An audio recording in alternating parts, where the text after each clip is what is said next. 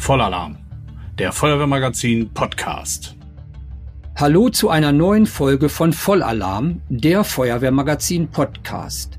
Auch heute wieder mit Chefredakteur Jan-Erik Hegemann und Olaf Preuschow, Fachredakteur für Fahrzeuge und Technik. Und genau um dieses Thema soll es heute auch gehen. Im vergangenen Jahr haben sich die Lieferzeiten bei Feuerwehrfahrzeugen zum Teil erheblich verlängert. Waren es früher zwischen 12 und 18 Monaten, so reden wir heute zum Teil schon von deutlich über zwei Jahren. Einige Firmen geben mittlerweile bereits drei Jahre als Planungs- und Produktionszeitraum an. Und nicht nur das. Die Feuerwehren müssen einerseits länger auf Einsatzfahrzeuge warten, andererseits werden diese auch immer teurer, was zum Teil zu deutlichen Verlusten für die Hersteller führt. Denn diese sind an die vor Produktionsbeginn ausgemachten Preise gebunden.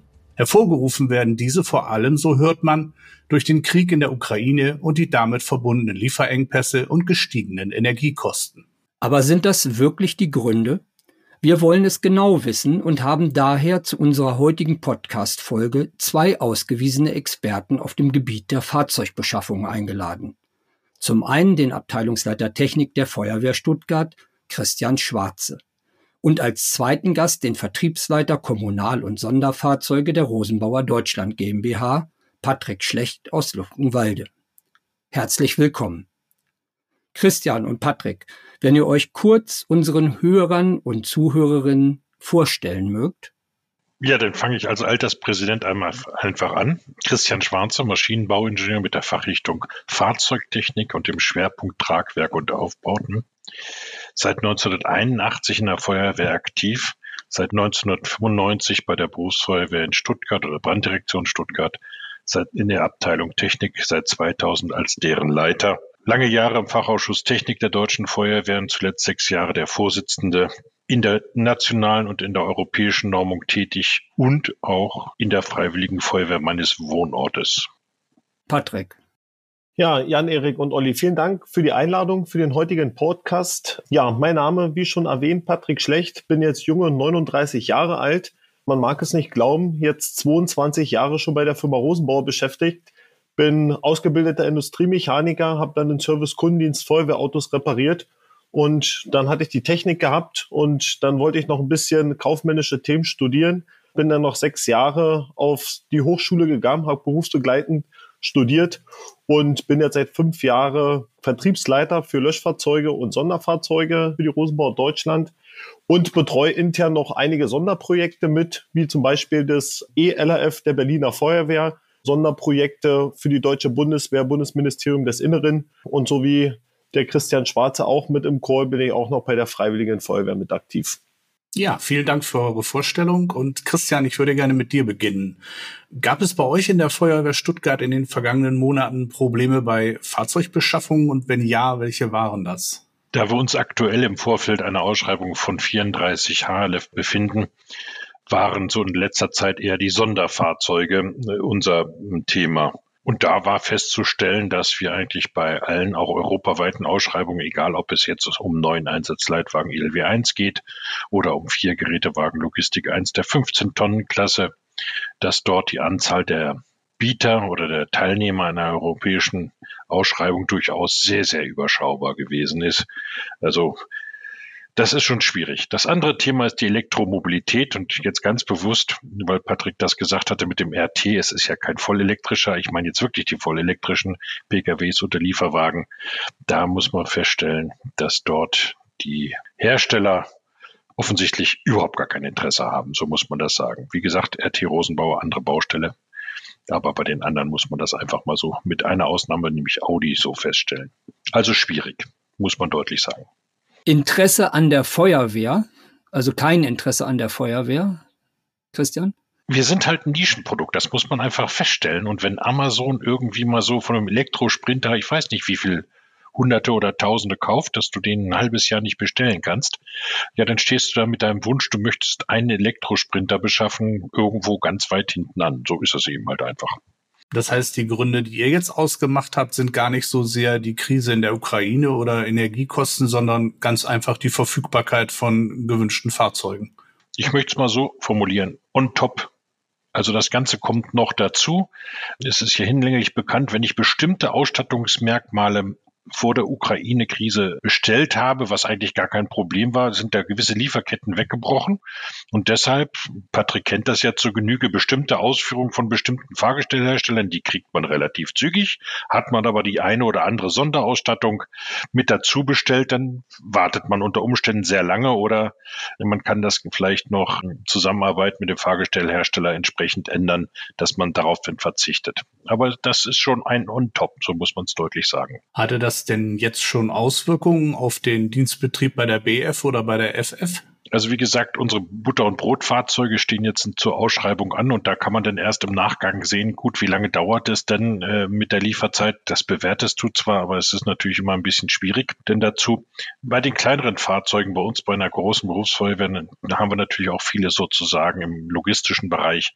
Da fahren denn schon Autos rum, die man doch durchaus als dringend ersatzbedürftig bezeichnen muss. Ja, da fehlt das eine oder andere schon, was eigentlich längst hätte ersetzt werden müssen. Aber das sind, wie gesagt, glücklicherweise noch nicht die Einsatzfahrzeuge. Da funktioniert das noch halbwegs. Es sind so die Fahrzeuge für den rückwärtigen Bereich. Und ähm, habt ihr euch in, auf Seiten der Branddirektion schon Gedanken darüber gemacht, wie ihr auf diese Problematik reagiert? Tja, wie soll man darauf reagieren? Das ist schon ein bisschen schwierig. Also, wie gesagt, diese Logistikfahrzeuge im Hintergrund, damit kann man halbwegs leben. Bei den 34 Hilfeleistungslöschfahrzeugen ist der ewige Widerstreit vielleicht der zwischen denen, die eine Technik realisieren wollen und denjenigen, die Anforderungen an eine Technik haben. So, das also, du kannst vereinfacht sagen, da gibt es die Leute, die sagen, ja, die Technik muss der Taktik folgen. Das sind die denn mit allem, was irgendwie reingeht. Und Patrick kennt das Ganze denn, wenn da so die Sonderausstattungsliste etwas sehr deutlich länger wird, und das andere sind dann die Techniker, die sagen, Himmel die Berge, erstens, es wird teurer. Gut, sagen die manche, es ist egal. Zweitens, es kann kaputt gehen. Das ist dann schon ein bisschen ärgerlich, wenn es dann irgendwo in der Werkstatt steht. Drittens ist dann vielleicht so auch am Ende des Gewichtes und des Platzes sind noch Wünsche offen. Also da muss man sehr genau gucken. Und es ist auch durchaus in einer Berufsfeuerwehr sehr, sehr schwierig, da das Verständnis dafür entsprechend äh, hinzubekommen.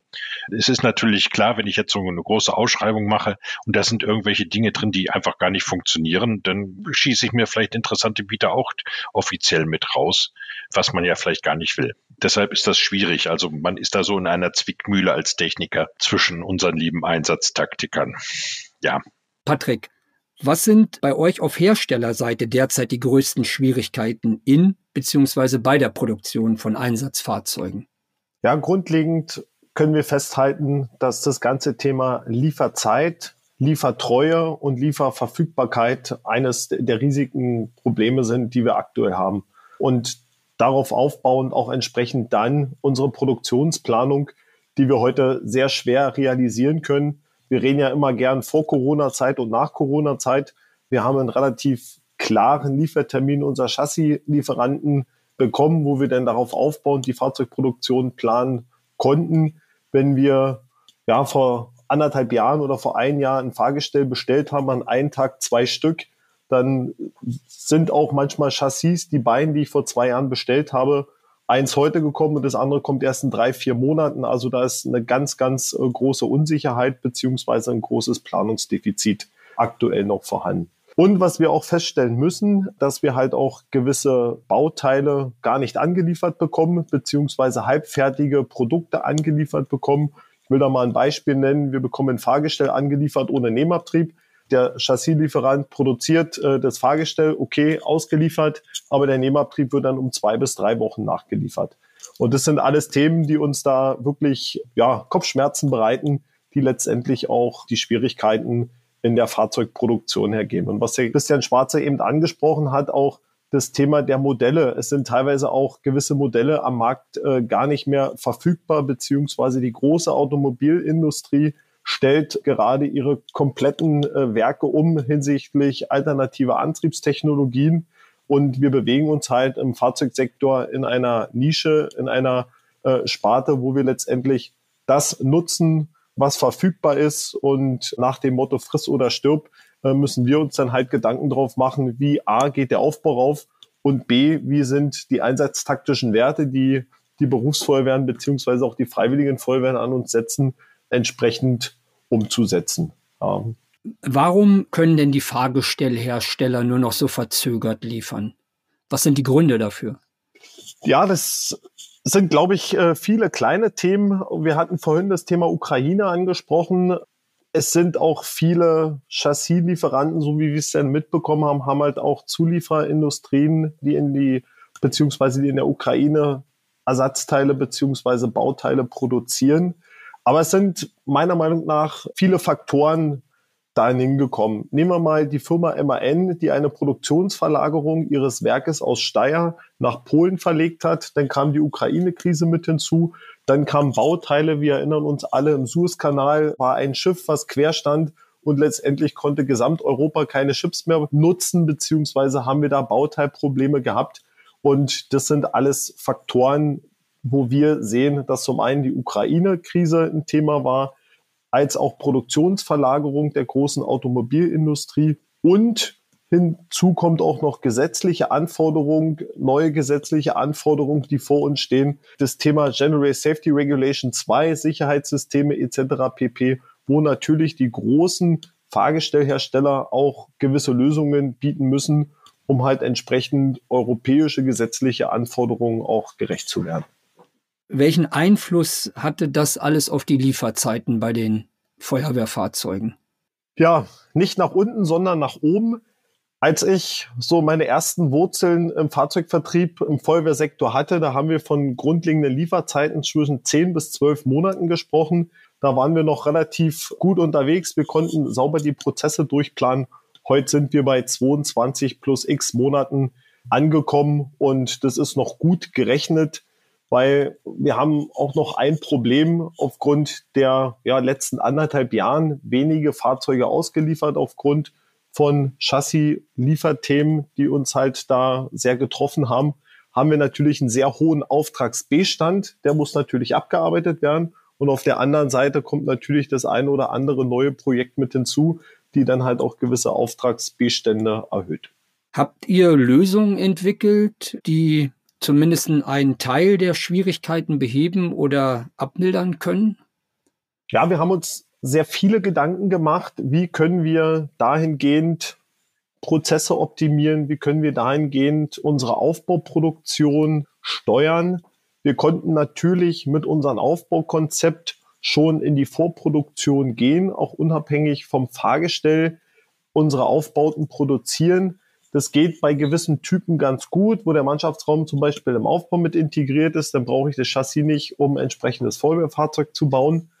Im Sonderfahrzeugbereich geht es gar nicht. Da brauche ich erst das Fahrgestell, um entsprechend dann äh, die darauf zu bauenden Komponenten auch aufzugeben. Und da haben wir schon versucht, in die Vorfertigung zu gehen, Aufbauten zu produzieren und wir waren so im ja, Januar, Februar, März, standen in unserem Werk in Leonding insgesamt 90 leere Aufbauten auf dem Werkgelände. Das war in Bild, äh, ich hatte da auch mal ein Foto gemacht, das war schon irre. Das ging zu der Zeit noch relativ gut, aber heute fressen uns natürlich auch die Zinsen wieder auf. Das wird vielleicht noch ein Thema nachher sein, wenn wir über Preisentwicklungen reden aber gerade die Zinsbelastung uns als Unternehmen natürlich jetzt auch teilweise belastet, um so eine hohen Bestände auch abwickeln zu können. Konnten Kunden eigentlich aufgrund der Lieferprobleme ihren Auftrag stornieren und haben das welche gemacht?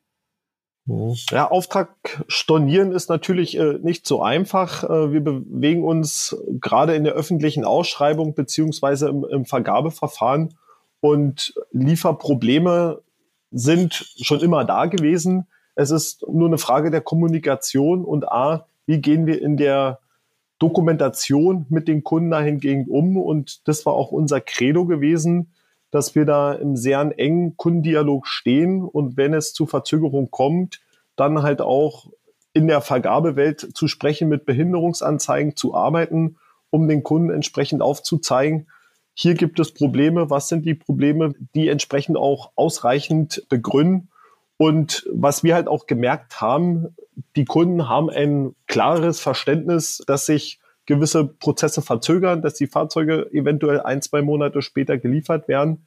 Aber um die Frage konkret zu beantworten, es gab jetzt noch keinen Kunden, der einen Auftrag storniert hat aufgrund äh, der Lieferprobleme.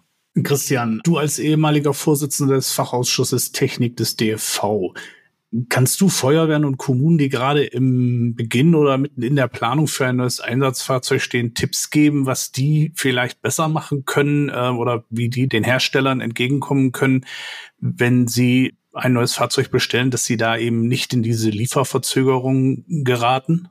Also drücken wir es mal so rum aus. Je ungewöhnlicher die in einer Ausschreibung geäußerten Wünsche werden, desto schwieriger wird es damit mit Lieferzeiten, Zulieferkomponenten etc. pp. Das ist der erste Punkt. Äh, es fängt schon damit an, dass eine ausschreibende Feuerwehr vielleicht wenigstens die entsprechende Einzelnorm da haben sollte. Das ist echt total hilfreich. Wir haben versucht vom Fachausschuss Technik über viele Jahre mit einer Fachempfehlung zur Fahrzeugbeschaffung, wo man sagt, okay, macht bitte drei Lose, Los eins, Fahrgestell und Aufbau, Los zwei ist dann die Beladung, eine klare Linie zu kriegen, weil es da auch aufgrund einer früheren Fassung dieser Fachempfehlung da so etwas merkwürdige Gerichtsurteile gab. Das ist abgeräumt, da haben wir jetzt einen sauberen Konsens, das, das hat sich aber immer noch nicht rumgeschwiegen, obwohl das jetzt eigentlich so Stand der Rechtsprechung ist und der äh, Dinge. Also diese beiden Lose, Ende. Wir haben versucht im letzten Jahr mit der Fachempfehlung zur Preisgleitklausel da etwas hinzubekommen. Es gibt also sozusagen so spezielle Indizes, die werden vom Bundesministerium für Wirtschaft für jeden Monat definiert weil es ist ja klar, wenn ich jetzt so Lieferzeiten habe, also eigentlich nehmen wir Patricks Aussage mal auf, nehmen wir einfach mal 22 Monate und dann habe ich ja irgendwann den Zeitpunkt, wo ich in einer Ausschreibung den Angebotspreis definieren muss. Das ist dann vor der Zuschlagserteilung durchaus bis zu zwei Monate, manchmal sogar noch länger. Also das heißt, ich bin dann bei zwei Jahren. Wie sehen unsere Preise in zwei Jahren aus? Würden Patrick oder ich das wissen, wären wir nicht hier, sondern wir hätten ein total gutes Leben und würden so einmal am Tag sagen, die Preise entwickeln sich wie folgt. Dann wäre das sehr gut. Können wir alle nicht. Deshalb für Fahrgestell und Aufbau kann man mit Preisindizes arbeiten. Das ist in der Fachempfehlung beschrieben. Was man nicht machen kann, das ist im Bereich der Beladung, weil das ist ja nun einmal quer durch den großen Gemischtwarenladen denn durchgegangen. Da muss man sagen, okay, man muss sich das vorab liefern lassen, weil viele Dinge, die ich heute ausschreibe, gibt es in zwei Jahren schon gar nicht mehr oder nicht mehr so. Das ist also auch ein sehr großes Problem. Also das sind so diese Schwierigkeiten, die denn da entsprechend auch mit reinkommen in der Situation. Das nächste, was denn so drin ist, ist, was Patrick sicherlich kennt. Es gibt bei den Feuerwehren, da hat irgendwann mal einer durch einen Zufall eine Ausschreibung unfallfrei hinbekommen. Das Ganze ist 20 Jahre her. Und diese Unterlage vagabundiert immer noch in den Feuerwehren umher. Da werden plötzlich Rechtsgrundlagen da zitiert, die es seit 2016 nicht mehr gibt und so weiter und so fort. Das ist schwierig und dann weiß auch der Bieter gar nicht, wie soll ich überhaupt darauf reagieren. Und im Zweifelsfall reagiert er damit, dass er Sicherheitsaufschläge draufsetzt. Und das sollte man natürlich dringend auch vermeiden. Also, dass man da auf ein klares Spiel kommt, um das Ganze hin und her zu bekommen. Und auch wenn Patrick es nicht gerne hört, klar ist natürlich, die Aufbauhersteller wollen ganz wenig Auto für ganz viel Geld verkaufen. Genauso klar ist, dass wir als Feuerwehren für ganz wenig Geld ganz viel Auto kaufen wollen. Darüber muss man sich im Klaren sein. Und wenn diese Dinge einfach dann auch klar sind, dann, dann ist das auch schon in vielen Bereichen deutlich einfacher in der Situation, dass man da zum vernünftigen Miteinander kommt in der Form. Also das ist schon nicht verkehrt. Das heißt also, damit haben Feuerwehren und Kommunen durchaus einen Einfluss auch auf die Lieferzeiten. Hm. Es ist schon hinlänglich bekannt, wer so ungefähr welche Lieferzeiten hat am Markt. Dazu müsste man natürlich den Markt kennen, aber gehen wir einfach mal von aus, wenn ich das weiß. Und ähm, vieles bei den Feuerwehren, Firma Rosenbauer arbeitet damit, ja auch jeder arbeitet damit. Also es ist um Gottes Willen keine Herstellerschelte. Versucht natürlich die Feuerwehren für die von ihnen angebotene Technik zu begeistern. So, jetzt hat sich eine Feuerwehr für irgendeine Technik begeistert und findet die gut. Und wenn Sie jetzt da durch Zufall den Aufbauhersteller haben, der schnell liefert, ist es ja gut. Aber sie darf sich natürlich auch nicht drüber aufregen, wenn sie sich jetzt einen ausguckt, der vielleicht längere Lieferzeiten hat. Das weiß man ja alles. Und viele Außendienstler gehen damit auch relativ offen um und, und sagen das. Es gibt noch den, den einen oder anderen, der da leider sich sehr bedeckt hält und dann ist die Enttäuschung groß. Aber eigentlich wissen wir das alle. Wie gesagt, jetzt um Gottes Willen keine Schelte Richtung Außendienst der Aufbauhersteller. Es ist einfach so. Manche nehmen das bewusst in Kauf. Aber klar ist, wenn ich ein Auto habe, was droht zusammenzubrechen, muss ich eben halt gucken, wer kann mir es mir im Zweifelsfall schnell liefern oder sonst irgendwie was. Und wir wissen auch, da kommen viele an, dass sie denn irgendwelche meinen, sie können irgendwelche Vorführfahrzeuge besonders günstig kaufen oder sonst irgendwas. Diese Ideen finden sich zumeist in dem Bereich der Bürgermeister und Stadtkämmerer.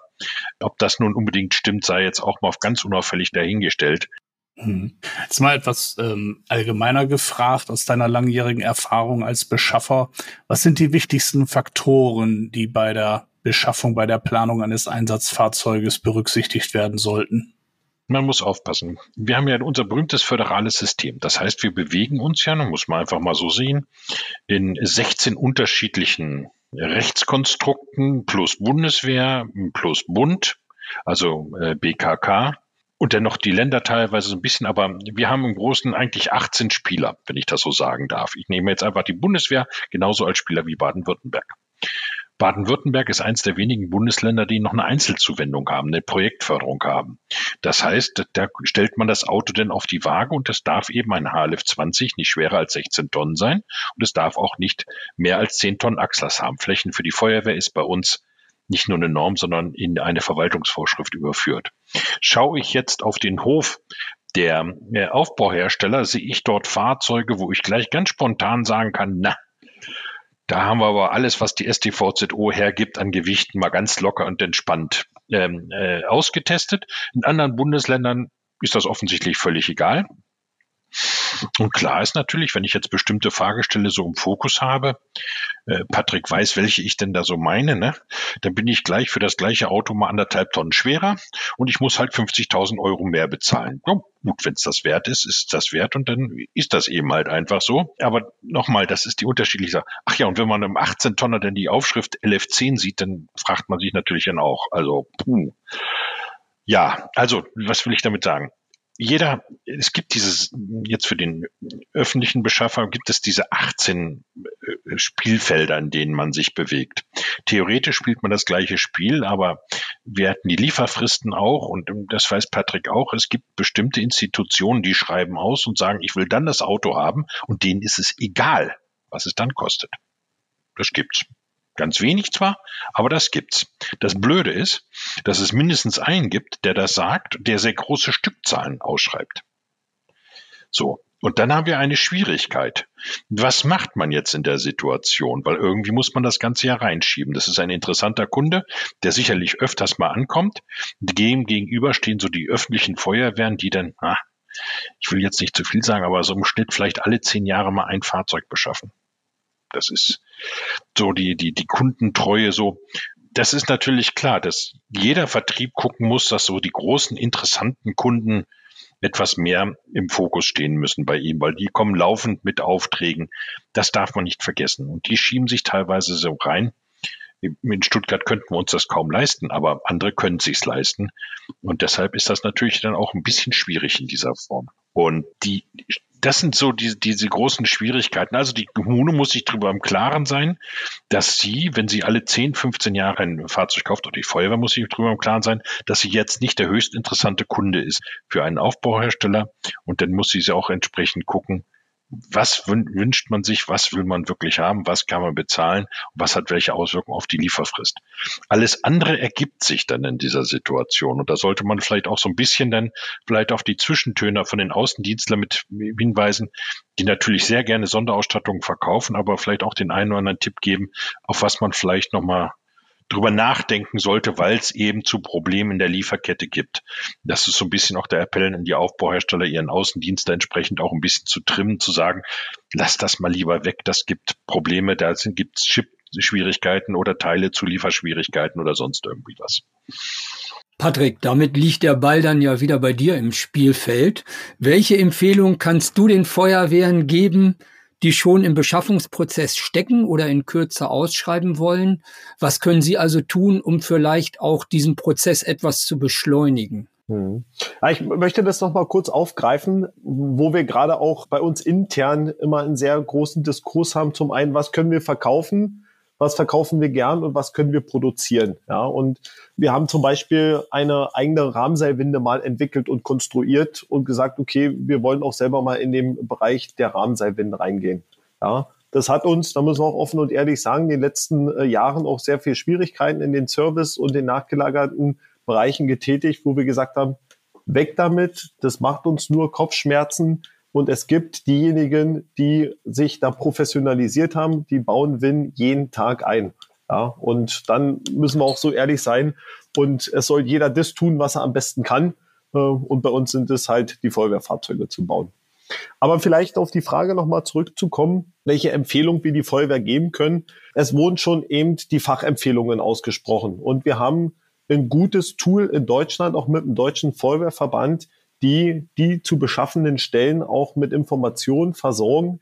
A, wie soll das Fahrzeug ausgeschrieben werden? Wir haben vorhin schon gehört, losweise Vergaben, Los 1, Fahrgestellaufbau, Los 2, Beladung. Das sind alles Themen, die niedergeschrieben sind, die abrufbar sind. Und das ist halt auch unser Appell den Kunden gegenüber. Informiert euch dort, belest, belesen, beziehungsweise da auch die Informationen rausholen. Der Föderalismus, der dankt uns jeden Tag im täglichen Tun und Handeln. Da sind äh, alle Landesabnehmer selbst, aber wir haben halt auch Feuerwehrschulen in jedem einzelnen Bundesland, wo sich halt auch die zu beschaffenden Institutionen äh, auch Informationen herziehen können. Aber auch letztendlich das, das Grundverständnis dafür, dass wir A, lange Lieferzeiten haben, dass lange Lieferzeiten auch schon im Zuge der Markterkundung, wie jede Feuerwehren in den Beschaffungsprozess reingehen, sich dahingehend auch informieren sollen und müssen und mit dem Hintergedanken dann auch damit umgehen, wenn ich lange Lieferzeiten habe, sind auch gewisse Haushaltsmittel Förderanträge entsprechend zu planen und vielleicht auch ein Jahr beziehungsweise zwei oder drei Jahre in den einzelnen Haushältern mit rüberzunehmen. Christian, du hattest da jetzt spontane Ergänzung. Ja, vielleicht auch ein ganz kleiner Baustein, der wieder auf den Föderalismus abzieht. Das war so eine meiner letzten Dinge im Fachausschuss Technik, dass wir versucht haben, eine bundesweit einheitliche Regelung für Blaulicht zu finden, für die Ausstattung mit Blaulicht. Jetzt grinst Patrick zu Recht aber. Also, wenn jemand eine Feuerwehr guckt, zum Beispiel im Grenzgebiet nach Hessen oder nach Bayern oder nach Rheinland-Pfalz, dann wird sie feststellen, dass die Dinge dürfen, die wir in Baden-Württemberg nicht dürfen. Dafür dürfen wir vielleicht wieder andere Dinge, die die anderen nicht dürfen. Also jedes, jedes Landesverkehrsministerium hat hier seine eigenen Vorschläge. Das heißt, die Aufbauhersteller müssen 16 unterschiedliche Ausführungen an Blaulichtern oder anderen Dingen herlegen. Also zum Beispiel bei uns, die in nur zum Beispiel Nordrhein-Westfalen völlig üblichen Kreuzungsblitze, also diese kleinen Blaulichter vorne in Dingen, das ist äh, in Baden-Württemberg laut Verkehrsministerium eine äh, schreckliche Übersignalisierung.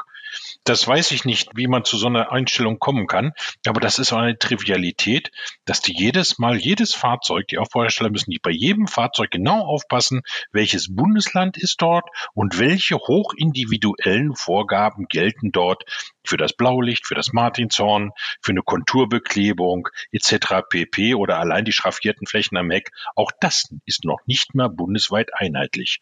Das ist doch eigentlich ein Wahnsinn, oder? Ja, ja, definitiv.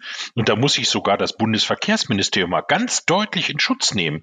Die waren da absolut positiv in der Sache und wir hatten schon die Hoffnung, dass das ist und dann kamen wieder die üblichen Querschläger aus den Landesministerien.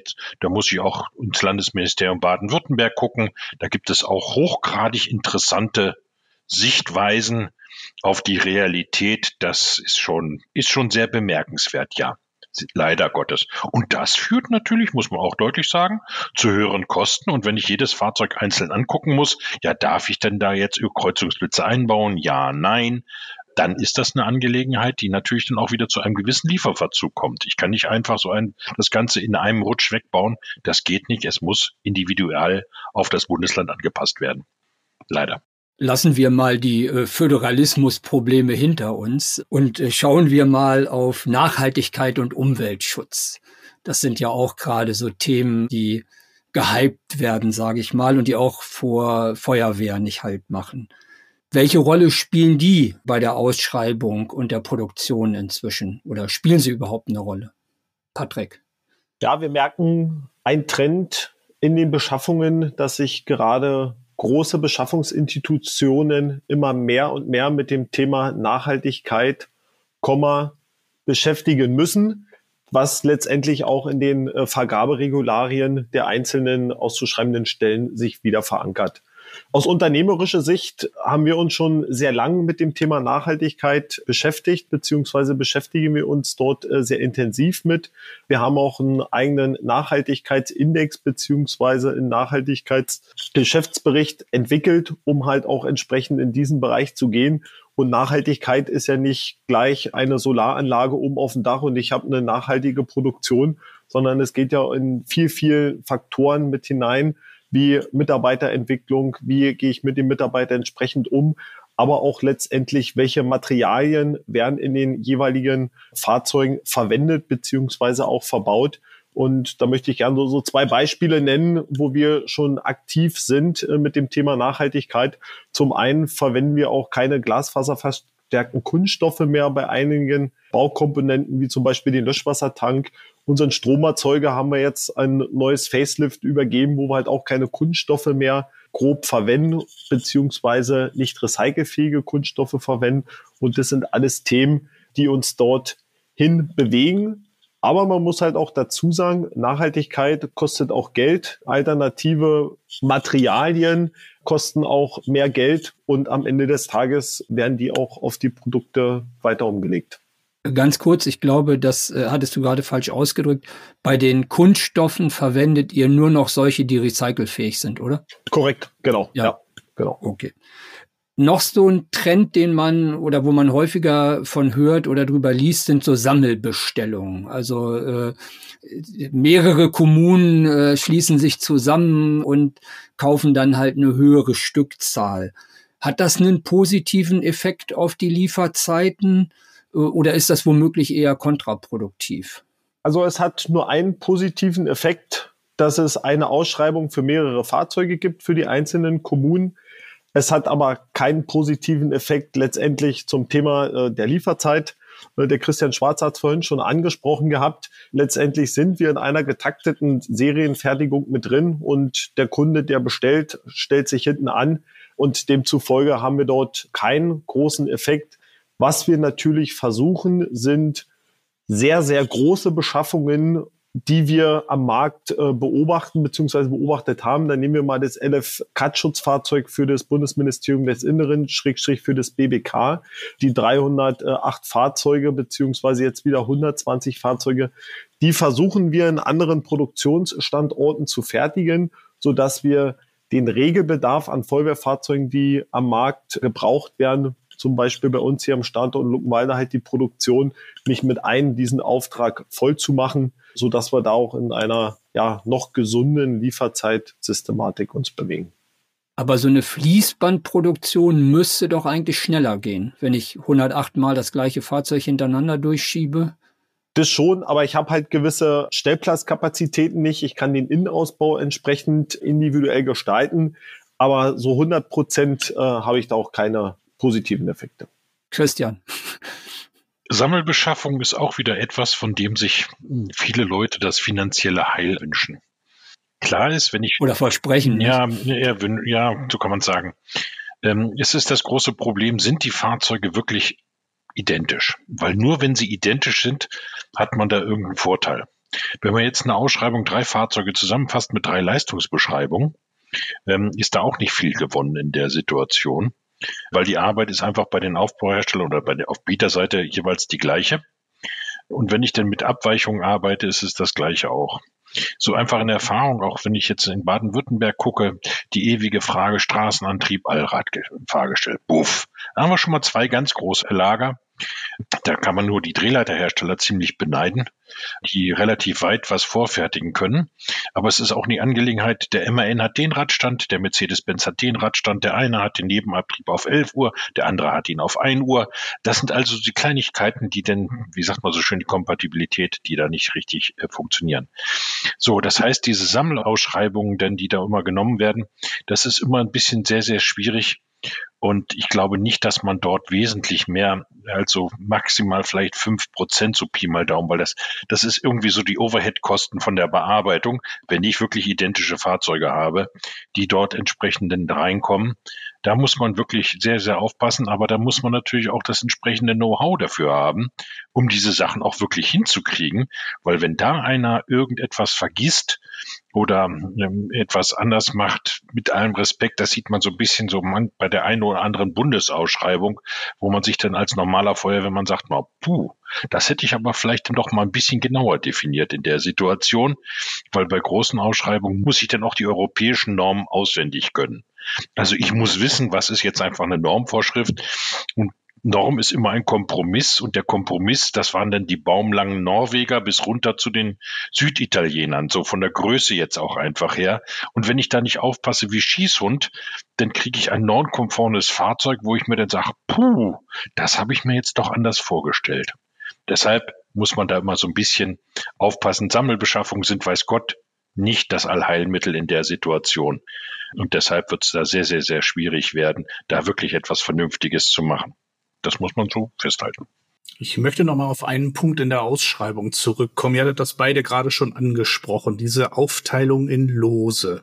Was ist da sinnvoller? Sagt man, ich teile es auf in die lose Fahrgestell, Aufbau und Beladung oder äh, sollte ich lieber einen Generalunternehmer nehmen, der mir das ganze Fahrzeug dann komplett liefert? Christian, du hattest da gerade schon sowas angedeutet. Kannst du das vielleicht für unsere Zuhörerinnen und Zuhörer noch mal so ein bisschen ausformulieren? Ich greife jetzt das mal auf, was Patrick da vorhin gesagt hat, dass man so sagt, nach 10, 12 Monate später nach Auftragserteilung wird das, wurde das Fahrzeug früher geliefert. Das ist auch gar kein Ding, da kann, ein, kann man die Beladung entsprechend dazu packen. Wenn ich jetzt die Beladung sehe, wie gesagt, Stromerzeuger mit teilweise immer noch exorbitant langen Lieferfristen, andere Dinge auch, habe ich diese Schwierigkeit, wenn das Auto dann erst nach zwei, zweieinhalb Jahren kommt, dass, wo soll sich der arme Beladungshändler oder der, der für die Beladung zuständig ist, völlig egal jetzt, wo soll der sich das Ganze hinpacken? Der muss ja dann irgendwie große Lagerhallen anmieten und das kostet einfach auch Geld. Deshalb, wir haben damals diese, oh, das ist schon 2017 gewesen, wenn ich es richtig im Kopf habe, gesagt, okay, was macht jetzt wirklich Sinn? Das war noch vor Corona, das war noch vor Ukraine. Und deshalb hat man gesagt, okay, in Würdigung aller Dinge, da waren dann auch Vergabejuristen im Hintergrund mitbeteiligt, wie man das Ganze machen kann, haben wir geguckt, wie ist die offiziell im Vergaberecht definierte Vorgabe, du musst das in Einzellose aufteilen, um dann auch dem Mittelstand da irgendwie dran zu beteiligen. Wie kriegen wir das entsprechend umgesetzt, so dass das Wagnis jetzt für die beschaffende Feuerwehr, auch für die kleinere beschaffende Feuerwehr, geringer wird? Und am geringsten und auch vergaberechtlich okay heißt es Los 1 Fahrgestell und Aufbau, Los 2 Beladung. Die Beladung sind Normsachen. Wenn du jetzt irgendein ganz, ganz Exotisches dabei hast, packst du das vielleicht noch rüber ins Los 1, dass der Aufbauhersteller weiß, mit was er da rechnen muss. Mir fällt da jetzt nichts ein, aber das kann es ja vielleicht auch so geben oder sagst du mal irgendwelche Ladestationen oder sowas. Aber ansonsten ist doch die Frage, wenn ich als Aufbauhersteller da stehe, wenn ich weiß, auf welchem Fahrgestell ich planen soll, weil ich das selbst in der Hand habe, dann kann ich zum Beispiel Trivialitäten, macht der Fahrgestellhersteller die Schleuderketten, macht er den Rückfahrwarner oder mache ich das? Welche Ausführung des Fahrgestells brauche ich jetzt genau? Kurzes Fahrerhaus, langes Fahrerhaus, mit Rückwand, ohne Rückwand? was auch immer in der Form. Das sind einfach Dinge, wo man dann entsprechend sehr präzise planen kann von Seiten der Aufbauhersteller. Und die Feuerwehren haben einen großen Vorteil. Sie haben nicht das Theater, dass sie dann, wenn sie drei Lose machen, Fahrgestell, Aufbau und Beladung, ein rechtsgültiges Los haben für den Aufbau, ein rechtsgültiges Angebot haben für die Beladung und beim Fahrgestell hat leider keiner geboten. Das hatten wir in der Vergangenheit durchaus ein paar Mal und dann hat sich alles angeguckt und hat gesagt, klasse.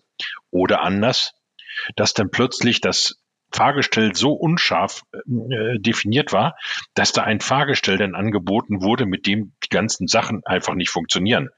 Also die 3,30 Meter Maximalhöhe, darüber kann man sich streiten, aber wenn das Feuerwehrhaus 3,40 hoch ist, dann sollte man dann gucken, wenn man mit einem 3,50 Meter hohen Auto reinfährt, dass das eben nur einmal geht. Und das sind solche Trivialitäten, die dazu kommen. Und deshalb dieser Fachempfehlung und ich sag mal vorsichtig, da haben wir im Fachausschuss Technik nochmal so in der Summe das Know-how von ungefähr 600 bis 700 Fahrzeugbeschaffungen pro Jahr also als Stückzahl, mal einfach wirklich komplett zusammengefasst. Und wir haben uns natürlich auch logischerweise mit den Herstellern verständigt, weil wir haben natürlich überhaupt gar kein Interesse dran, irgend uns da im stillen Kämmerlein etwas auszudenken, wo denn die Hersteller sagen, na ihr Lieben, also das ist ja nur Käse, was ihr da macht. Also insofern, das funktioniert so. Da kann man einfach sagen, das ist eine Roadmap, die da wirklich funktioniert und deshalb nochmal der Appell, sich damit zu beschäftigen. Das ist eine gute Sache. Könnt ihr Beispiele nennen, Fehler in einer Ausschreibung, die massive Probleme bereitet hat im Produktionsablauf und die damit auch äh, natürlich den Zeitraum der Fertigstellung extrem nach hinten verlegt haben? Ja, also es gibt wirklich, jedes Projekt ist ein Einzelprojekt. Wir versuchen natürlich gewisse Unklarheiten und gewisse Fehler, die da natürlich da noch entstehen, so früh wie möglich auszumerzen. Ja, also wir beginnen im Vergabeverfahren, da gibt es das Tool der Bieterfragen, um eine gewisse Aufklärung zu schaffen. Dann gibt es den nächsten Schritt, wenn der Auftrag erteilt wird, sehr intensiv in einer Auftragsklärung noch gewisse Themen zu definieren, eine Planabstimmung, da gibt es eine Rohbaubesprechung. Da versuchen wir natürlich sehr intensiv, und so hören wir das halt auch in den Feuerwehren, versucht es halt auch der Markt entsprechend so klar und deutlich wie möglich zu definieren. Aber nichtsdestotrotz sind die Klassiker natürlich auf dem Tisch da kommt zum Beispiel ähm, das Thema der Farbe. Ja, Im Los 1, wenn wir Einzelvergaben haben, da steht RAL 3020, der Aufbau ist RAL 3000. Eine Zahl vergessen, dann ist das Fahrgestell in einer anderen Farbe wie der Aufbau. Nehmabtriebslagen, wir hatten es auch schon entsprechend angesprochen. Die eine Firma hat eine Übersetzung von 1,8, die andere Firma 1,9 und das sind alles minimale Parameter, wo dann halt mal eine Pumpenleistung nicht vollumfänglich äh, gegeben wird ja, Radstände, Höhen. Das sind wirklich Schnittstellen, die gehören Gott sei Dank nicht zum Tagesgeschäft, aber die treten auch entsprechend auf. Sowas kann dann natürlich auch massive finanzielle Folgen haben, oder? Ganz klar. Es ist auch teilweise ein Problem. Da fahren Feuerwehren, nehmen sich unheimlich viel Zeit und unheimlich viel Engagement, fahren rum und gucken sich Fahrzeuge unterschiedlicher Hersteller an. So. Und dann schreiben sie das Ganze zusammen und sagen, das fand ich da toll, das fand ich da toll, das fand ich da toll, das fand ich da toll. Jetzt könnte man etwas überspitzt sagen, dann ist das Mercedes-Benz G-Modell mit der Front vom Opel Astra, dem Innenraum des VW Passat und dem Heck des Rolls-Royce Venice etwas natürlich überspitzt, aber ich bitte da einfach darum, diese Sachen, weil jeder Hersteller hat natürlich so sein bestimmtes Portfolio. Und dann muss man einfach sagen, wenn ich das zusammensetze, unabhängig warum jetzt, ich will das gar nicht werten, aber man muss gucken, was ist technisch auch möglich. Und da sind teilweise wirklich kleine Kleinigkeiten, dass man dann irgendwelche Dinge kriegt und sieht und dann stellt man fest, okay, das ist ein Ausschlusskriterium gegen Mercedes-Benz und das ist ein Ausschlusskriterium gegen MAN und das ist eins gegen Iveco und das ist eins gegen Scania. So, und wenn die da ein Einzellos gemacht haben, müssen sie sich natürlich nicht wundern, dass sie dann gar kein Angebot kriegen für ein Fahrgestell. Oder sie kriegen ein Angebot zu einem Preis, wo sie sagen, also der hat keine Ahnung, den kann ich über den Tisch ziehen. Nicht bös gemeint, aber es ist ganz einfach so.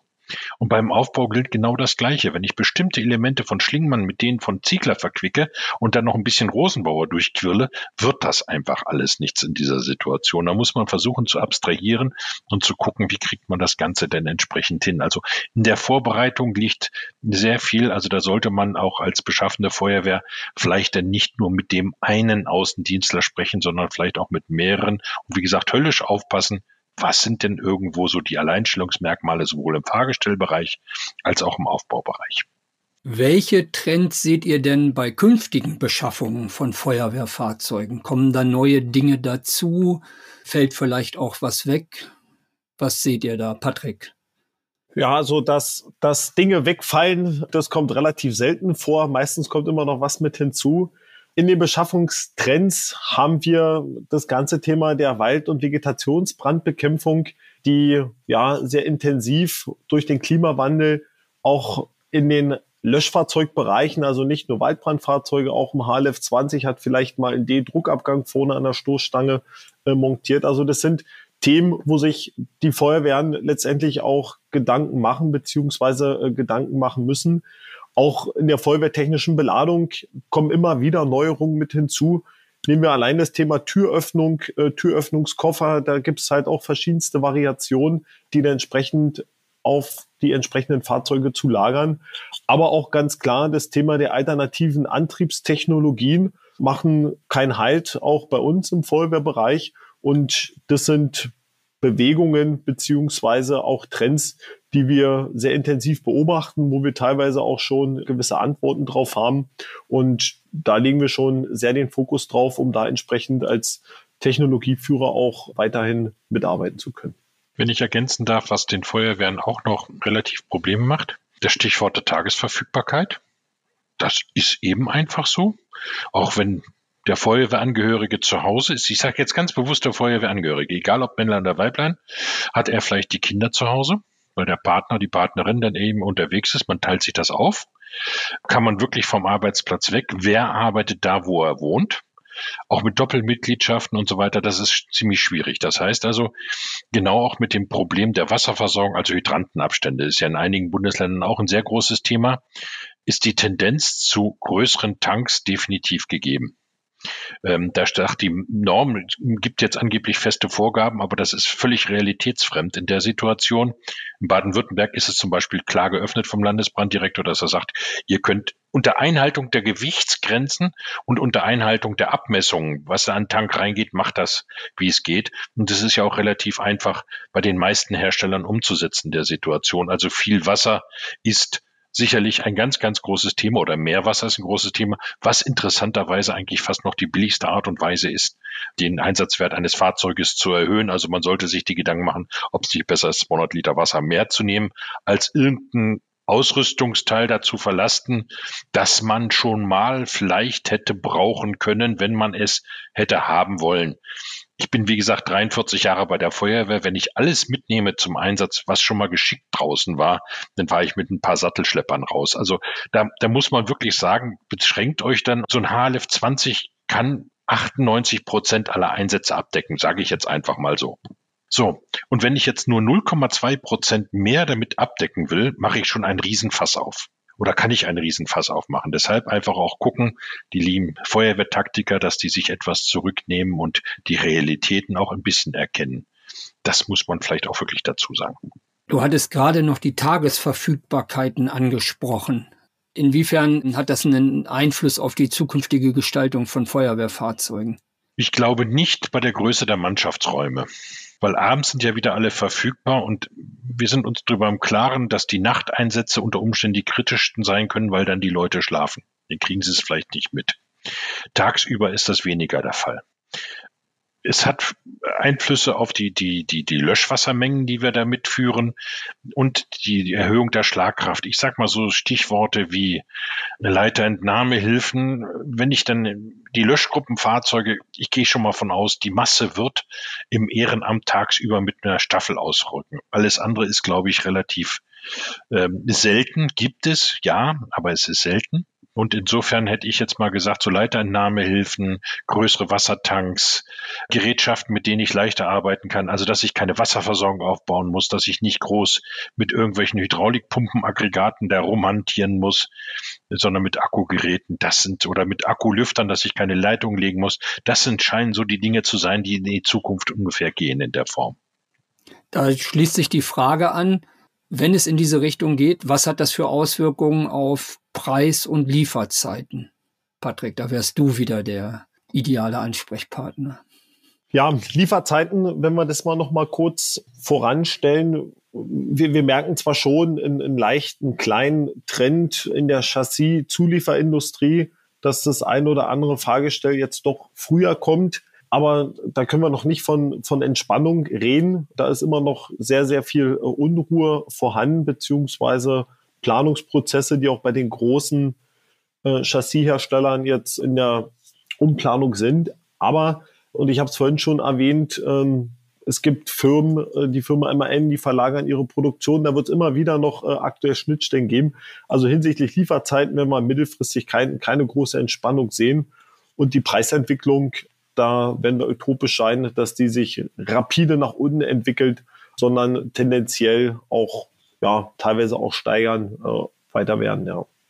Hm, ich, ich hatte die Frage etwas anders gemeint.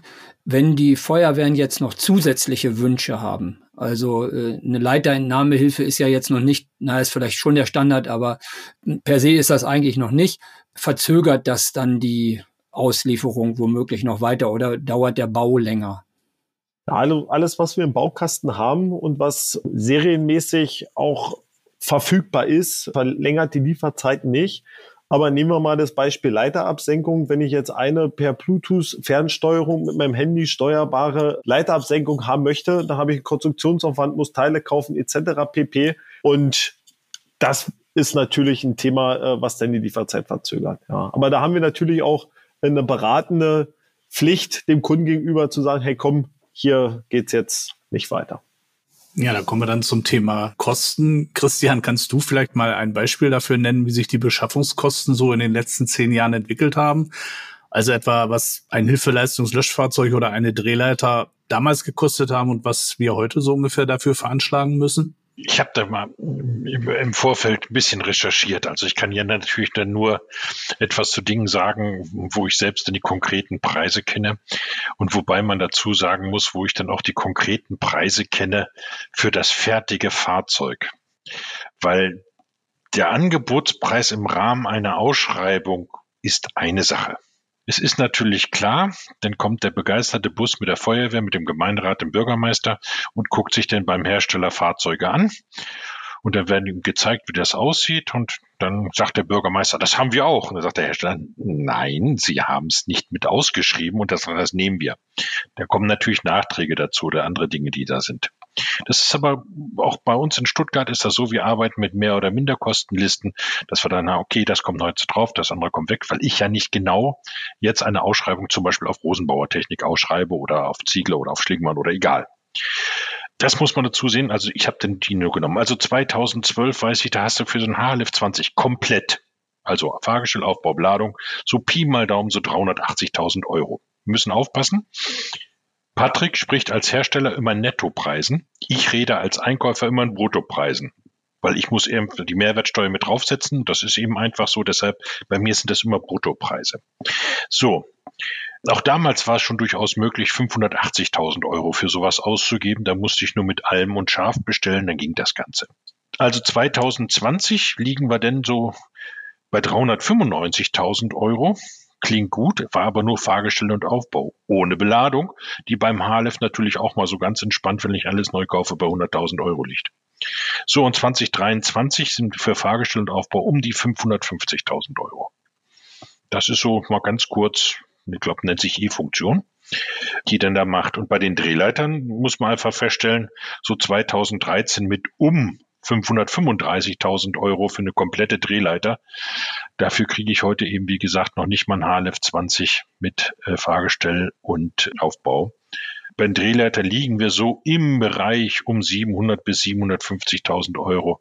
Das ist dann auch die Frage, habe ich zum Beispiel eine Hinterachszusatzlenkung, muss ich auf Höhenrestriktionen Ausschwung nehmen, habe ich sonstige Sonderausstattung dabei und über das. Also das ist alles schon sehr, sehr hoch gegangen. Und ähm, jetzt gibt es natürlich den einen oder anderen Bürgermeister oder Kämmerer, der sich sagt, ja, wenn das so teuer geworden ist, dann warten wir mal ein paar Jahre. Ich kenne einige Bürgermeister und Kämmerer, die vor zehn Jahren gesagt haben, dann warten wir noch ein paar Jahre, dann wird's billiger. Und jetzt bezahlen sie Pi mal Daumen so ungefähr. Na, nicht ganz das Doppelte. Aber 80 Prozent mehr müssten sie bezahlen. Aber das Problem ist, jetzt fallen die Fahrzeuge auseinander und jetzt müssen sie beschaffen weil irgendwo ne, weisungsfreie gesetzliche Pflichtaufgabe der Kommune. Da ist es ein bisschen schwierig. Ein Vorteil sehe ich bei uns, dass also insgesamt gesehen das Thema Feuerwehr auch in der Politik ein bisschen angekommen ist, in der kommunalen Landespolitik, weil dort eben die Feuerwehren viele Dinge gemacht haben, ob in der Flüchtlingskrise, in der Corona-Krise oder sonst irgendwas, haben die Leute schon gemerkt, was die alles dann da plötzlich mal auf die Reihe kriegen und auf die Kette kriegen. Aber ja, es wird immer teurer und ich glaube nicht, Patrick, dass sich da jetzt groß was ändert. Es wird sich vielleicht abflachen vom Verlauf her, aber groß mehr wird da auch nicht passieren. Und das ist hier nochmal die Schwierigkeit, da komme ich drauf, dass der Anbieter sagen muss, was wird das Auto in zwei Jahren mich wirklich kosten? Patrick, wie beurteilst du die Entwicklung äh, aus Sicht des Aufbauherstellers? Und welchen Spielraum habt ihr, um diesem Trend vielleicht ein bisschen entgegenzuwirken? Ja, wir versuchen natürlich sehr intensiv und nahezu im monatlichen Rhythmus auch unsere internen Prozesse dahingehend anzupassen, dass wir noch produktiver sind am Ende des Tages, was die Fahrzeugproduktion angeht. Aber letztendlich ist es reine Mathematik. So ein Feuerwehrauto setzt sich aus zwei Bereichen zusammen, was die Kostensituation angeht. Das eine sind die Materialkosten, die kaufen wir ein bei den entsprechenden Lieferanten. Und zum anderen haben wir die Lohnkosten, die Mitarbeiter müssen bezahlt werden. Und das zusammengerechnet mit einem kleinen entsprechenden Aufschlag macht dann halt auch unseren Verkaufspreis aus. Und wir als Rosenbauer beziehungsweise Rosenbauer International AG sind natürlich da auch sehr offen in der Kommunikation, wie sich gewisse Umsatzzahlen und halt auch entsprechend noch die Gewinne des Unternehmens herleiten. Und äh, jeder, der die Firmenstrukturen liest, sieht halt, dass man im Feuerwehrgeschäft nicht die großen Millionen und Milliarden und die großen Deckungsbeiträge entsprechend verdient. Demzufolge versuchen wir natürlich so strukturell und halt auch unsere äh, Wertschöpfungsketten so ideal wie möglich anzupassen, dass wir im Vergleich im gesamten Markt auch äh, wettbewerbsfähig sind beziehungsweise wettbewerbsfähig bleiben. Und alles, was letztendlich in die Kostenreduktion geht, würde dann zu Lasten zum einen der, der Qualität gehen, beziehungsweise zu Lasten der Nachhaltigkeit, was wir als Unternehmen letztendlich auch nicht wollen, weil wir halt auch den Feuerwehren und der Christian Schwarze hat es angesprochen, die letztendlich in den Sicherheitsmechanismen ganz vorne stehen. Und wir reden ja letztendlich über die Feuerwehren ja nicht nur diejenigen, die das Feuer ausmachen oder die zum Verkehrsunfall fahren, sondern sind ja viele, viele andere Dinge, die da mit hinzukommen. Und wir reden ja auch nur vom, vom Brand- und Katastrophenschutz, aber die Freiwillige Feuerwehren tragen ja auch einen Teil zum Zivilschutz mit bei. Und da ist es letztendlich auch Aufgabe der Politik und dahingehend auch zu agieren, um halt auch äh, noch mehr, mehr Gelder zur Verfügung zu stellen. Aber ich nehme immer gern äh, das Beispiel, wir haben ja vorhin die Zahlen schon gehört, aber das erste iPhone hat damals auch 399 Euro gekostet. Und wer sich heute ein iPhone kauft, der, der zahlt fast das äh, Doppelte beziehungsweise das Dreifache. Und heutzutage kauft sich auch keiner mehr ein Telefon für 399 Euro. Welche Preisentwicklung für die Zukunft erwartest du denn? Ja, wenn ich das wüsste, wir hatten es vorhin schon gehabt, äh, dann würde ich nicht hier sein, sondern auf einer großen Insel leben und mir das Leben gut geben lassen.